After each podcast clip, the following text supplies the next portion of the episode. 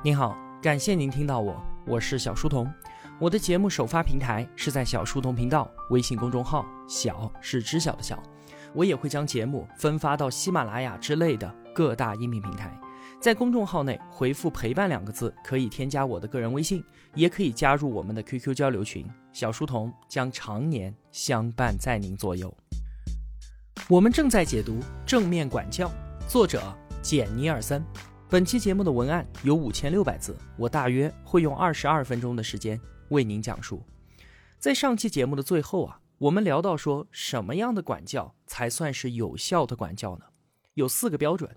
第一，是否长期有效？简尼尔森就认为，骄纵和惩罚都是不可取的。骄纵的教育方式，它的弊端在长期可以说是显露无遗，应该所有的家长都可以预见到。孩子不知道自己行为的边界在什么地方，这反而让他感觉不到来自父母的爱。骄纵会让孩子难以独自生活，缺乏责任感，甚至形成成瘾性人格，被动依赖，以自我为中心，缺乏自尊。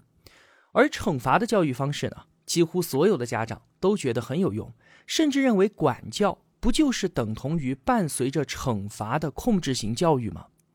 惩罚式教育确实立竿见影，因为它可以马上就制止孩子的不良行为。但是啊，它的长期结果所导致孩子的四种反应——愤怒、报复、反叛和退缩，这些全全部部都是负面的。那从长期来看，惩罚的方式是没有办法达到教育的目的的。那教育的目的是什么呢？有效管教的第二个标准就是是否能够帮助孩子自立。而自立这两个字就是教育的目的，他是对自己的行为负责，对自身有清醒的认知，对于生活有自己的选择方式，有内省、沟通、尊重、自律、关心他人等等，独自面对生活的种种能力。为什么很多孩子在离开了父母的管束之后，就完全失去了自律性？这只是因为在成长的过程当中，父母始终以奖励和惩罚的手段。在约束孩子的行为，家长随时捕捉孩子好的行为加以奖励，同时呢，捕捉坏的行为予以惩罚。这其实是大人在承担责任，而孩子始终没有学会为自己的行为负责，没有在成长的过程当中学会自立。一个人对自己的认知越清晰，他的自尊水平越高，那他的自律水平才会越高。父母需要放弃骄纵和惩罚的管教手段，只有在横向的关系当中，在相互尊重的前提之下，在和善与坚定的环境之内，以帮助孩子自立为教育目的，这个才能实现有效的管教。关注教育的长期结果，不被短期效果所蒙蔽，以自立为教育目的，这是上期节目我们所说的主要内容。也是有效管教四条标准当中的前两条，那另外两条是什么呢？一个是是否有助于孩子感受到归属感和价值感，另一个是否和善与坚定并行。和善而坚定是正面管教的基石。看完整本书，就算我们什么都记不住，但是在面对孩子的时候，只要记得这五个字，那就可以给我们带来很大的帮助。和善的重要性在于表达我们对于孩子的尊重，而坚定的重要性则在于尊重我们自己，尊重当时的实际情况。家长专断通常是缺少和善，而骄纵就是缺少坚定。对于和善，有的同学可能会觉得和善就是对孩子好，取悦孩子，或者不让孩子失望。不是这样的，和善他要表达的第一要义是尊重。想要让孩子尊重我们，我们首先也要尊重孩子，尽可能的取悦孩子，那是骄纵；不让孩子失望，会让他失去培养抗挫折力的机会。那在尊重孩子的同时，和善绝对不是允许孩子对我们家长不尊重。那当孩子对我们大喊大叫的时候，我们又不能惩罚他，应该怎么做呢？我们举个例子来看看。如果孩子和我们顶嘴，和善而坚定的处理方法是我们转身离开，到另外一间房间去。但是这并没有完，不是我们对孩子的怒气置之不理。现在孩子不尊重我们了，但是我们要保持对自己的尊重，走开就是我们在以尊重的态度对待自己，而且这也是给孩子树立一个榜样，同时呢，也是让双方都有机会平静下来。之后啊，我们可以主动去和孩子说：“宝贝，抱歉你生那么大的气，我尊重你的感受，但是我不能接受你刚才的做法。从今往后，每当你不尊重我的时候呢，我都会暂时离开一会儿。爸爸是爱你的。”也愿意和你在一起，因此，当你觉得你能够尊重我的时候，你就来告诉我，我们可以一起想想看，怎么处理你的怒气，找到对我们两个都尊重的解决办法。太多的父母啊，都急于在生气的时候解决问题，但这是最不合适的时候。不管是家长还是孩子，都不可能在生气的时候做出理智的决定。所以呢，处理任何问题之前，都先让我们自己平静，等到能用理性思考的时候再来解决。这也是我们应该教给孩子的一项重要技能。那么，光有和善肯定是不够的，一定要与坚定并行。我们习惯把坚定和惩罚与说教联系在一起，但是当坚定与和善并行的时候，坚定只意味着对于我们自己的尊重和对于当时实际情况的尊重。以立规矩为例，父母啊。大多自己制定规矩，然后呢，自己承担实施限制的责任。我们立规矩的目的，当然是为了保障孩子的安全，为了让孩子自立。那当我们以惩罚说教的形式来控制孩子行为的时候，往往啊，都会招致厌烦和叛逆。有个很好的办法，就是邀请孩子也参与到规则的制定当中来。比方说，每天放学回家，什么时候做家庭作业？当我们问孩子说家庭作业为什么很重要的时候，得到的回答一般都是做完作业我才能够学会知识，学会知识我考试的时候才会有更好的成绩。那好，现在我们就可以和孩子一起来决定什么时候完成作业是最合适的。比方说，孩子可以每天玩半个小时的游戏，但是一定要在完成家庭作业之后。比方说，家长明确表示，我只在晚上七点到八点这段时间才会为你不会做的作业提供帮助，而在这个时间之外，你作业完不成，我也不会管你的。这个就是坚定的表现。那如果孩子理解了设立规矩的必要性和自己在其中的责任，并且也参与到了规则的建立当中，那孩子会更愿意遵守这些规则。当然了，对于四岁以下的小宝宝。设立规矩还是依靠我们父母的，但仍然需要用坚定而和善的方式来实施。让孩子遵守规则，让他们与我们大人合作，其实是有技巧的。简尼尔森说：“我们每个人都应该想一想，自己在做的那些事情，到底是想要战胜孩子，还是要赢得孩子？”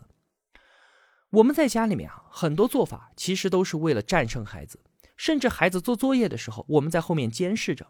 为了让孩子按照我们自己的要求和节奏把事情做完，当他该喝牛奶还是吃面条，该怎么做作业，该上哪所大学，该和谁结婚等等，所有事情都要我们家长说了算的时候，我们就是想要战胜孩子，想要赢了孩子。而如果我们想要赢，孩子就一定会输。如果孩子是输家，那只有两种结果：要么他选择反叛，要么他只能盲目的顺从。而赢得孩子。有什么不一样呢？这是我们维护孩子的尊严，以尊重的态度对待彼此，让他真心与我们家长合作，接受我们的鼓励和帮助的同时，也承担起他自己的责任。在前面的讲述当中啊，我常常提到尊严、尊重、自尊等等这些词汇。为什么？因为孩子懂得自尊，是学会自立的第一步。为什么阿德勒会说不表扬也不能批评？为什么我们不提倡惩罚和控制？就因为一旦孩子觉得自己的自尊是取决于外在的他人的评价，那孩子一定会成为一个讨好者，或者总是去寻求别人的认可。他们就会很快的学会观察别人的反应来判断自己行为的对或错，而不是学会自我评价和内省。像这样培养出的品质，只能叫做他尊。而不叫做自尊。真正的自尊是能够让孩子意识到我自己价值之所在。我们为孩子做的最有益的一件事儿，就是要教会他自我评价，而不是去依赖别人的赞扬。允许孩子经历失败，在问题出现的时候，学会自己怎么去解决，这将让他们受益无穷，将来也才能够自如的面对他们人生当中的那些跌宕起伏。那遇到生活中的具体事例，我们应该怎么做才是赢得孩子，而不是赢了孩子呢？简尼尔森教给我们实际操作当中采用四个步骤。首先，第一步，表示出对孩子感受的理解。人与人之间啊。误解是必然存在的，我们需要主动的去向孩子核实一下，爸爸的理解到底对不对？当孩子感受到被理解，会更愿意为我们敞开心扉的。第二步，表现出对于孩子的同情，而不是宽恕。同情不代表我们要认同并且宽恕孩子的错误行为，这只意味着我们对孩子的感受也是感同身受的。最好我们能告诉孩子，爸爸小时候也做过类似的事情，也有类似的感受。那如果前两步我们都做得很好，现在第三步和孩子进行沟通交流就会非常顺利了。现在我们就可以把想法告诉孩子了，你做的哪里不对，为什么不对，等等之类的。最后一步是引导孩子去解决问题，问问孩子，对于避免将来再次出现同样的问题，你有什么想法呢？我们家长也可以提出自己的意见，直到双方达成共识。其实啊，这四个步骤实施起来是非常的简单好用。我们来举个例子。话说，女儿放学回到家里面，抱怨老师在全班同学面前批评了自己。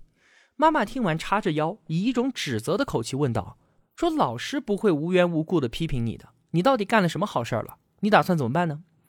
女儿很不高兴，气冲冲的对妈妈说：“我不打算怎么办，我没什么可做的。”这个时候啊，妈妈想起了我们所说的赢得合作的四个步骤，于是她就换了一种态度和女儿说：“我敢肯定啊，老师当着全班同学的面批评你，让你觉得非常的丢脸，对吧？你看，这是第一步，表达理解。我记得我上小学四年级的时候，也有一次，我因为站起来削铅笔，老师也当着全班同学的面批评了我，当时我也觉得又丢脸又生气。这就是第二步，表达同情。”而不是宽恕，最好告诉孩子自己也有过类似的经历。这个时候啊，女儿就感兴趣了。她说：“真的，我不过是向别人借铅笔而已啊！我觉得老师因为这么点小事儿批评我，很不公平。”这个时候，孩子自己已经说出了事情的缘由，妈妈都不用第三步说出孩子哪里不对，可以直接到最后一步，让孩子专注于解决问题。嗯，妈妈很理解你会这么想。你看看能不能想出个什么办法？下一次啊，不让老师因为这点小事儿再批评你了。妈妈，那我可以下次多带几支铅笔去学校，就不用再向同学借了。不错，我们就这样办吧。其实啊，作为妈妈的目的是非常明确的，就是帮助女儿找到办法，避免惹老师发火，避免受到批评。但是妈妈第一次的指责，让女儿心中充满了敌意，而不愿意合作。后来。换做了赢得合作的四个步骤之后，女儿感觉到了亲近和信任，而不是疏远和敌意，最终选择合作，找到解决办法。书里面啊还有另外一个例子。话说一个小男孩从商店里面偷了一块泡泡糖，回到家里面，爸爸也同样使用了这个方法。他让儿子坐到自己的腿上，说：“我知道你从商店里面拿了一块泡泡糖，我自己上小学的时候也从商店里偷过东西。”但是后来，我因为这件事情一直心怀愧疚。我们不应该这么做的。男孩辩解道：“商店里有那么多泡泡糖，我拿一块又有什么关系呢？”爸爸和儿子解释了，店主需要卖多少泡泡糖才能交得起房租，才能养得起家人。小男孩承认自己以前从来没想过这些事情，并且也愿意保证自己以后不偷东西了，还愿意和爸爸一起回到商店为自己偷的东西买单。你看。不管是偷了东西，还是在学校里犯了错，或者和小朋友打架了，又或者打破了人家的玻璃，具体犯了什么错不重要，而家长最终能够赢得孩子，都是因为没有指责、羞辱和说教。小男孩完全没有必要因为自己偷东西就觉得自己是个坏蛋，而且他愿意和爸爸一起从社会责任感的角度去讨论自己不能偷东西的原因，还能够参与到问题的解决当中。小男孩之所以愿意这么做，是因为他爸爸给他带来了支持的感觉，而不是指责和批评。简尼尔森指出，对于孩子来说，我们行为背后的感觉比我们具体做了什么还要重要。我们行为背后的感觉和态度，决定了我们会怎么做。当我们问孩子说：“你从这件事中学到了什么？”的时候，既可以用一种责备和羞辱的口吻，也完全可以换一种表达同情和兴趣的语气。我们完全可以用让人感觉到亲近和信任的气氛，替代掉那种令人感觉疏远和敌意的氛围。但是令人奇怪的是，有那么多的大人相信，制造敌意和疏远比亲密和信任更能够对孩子造成积极的影响。那关于有效管教方法的四个标准，是否长期有效，是否以自立为目的，是否和善与坚定并行，我们都聊到了。最后还有一个，就是是否能让孩子感受到归属感和价值感。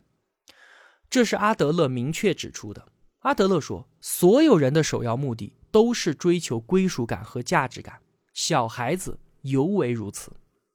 孩子的行为其实都是为了达到这个目的，只是孩子对于自己的目的并没有清醒的意识，他们的表达方式错了，使他们的行为效果和自己的目的其实是背道而驰的，往往招人厌烦，这就成了我们家长眼中的不良行为。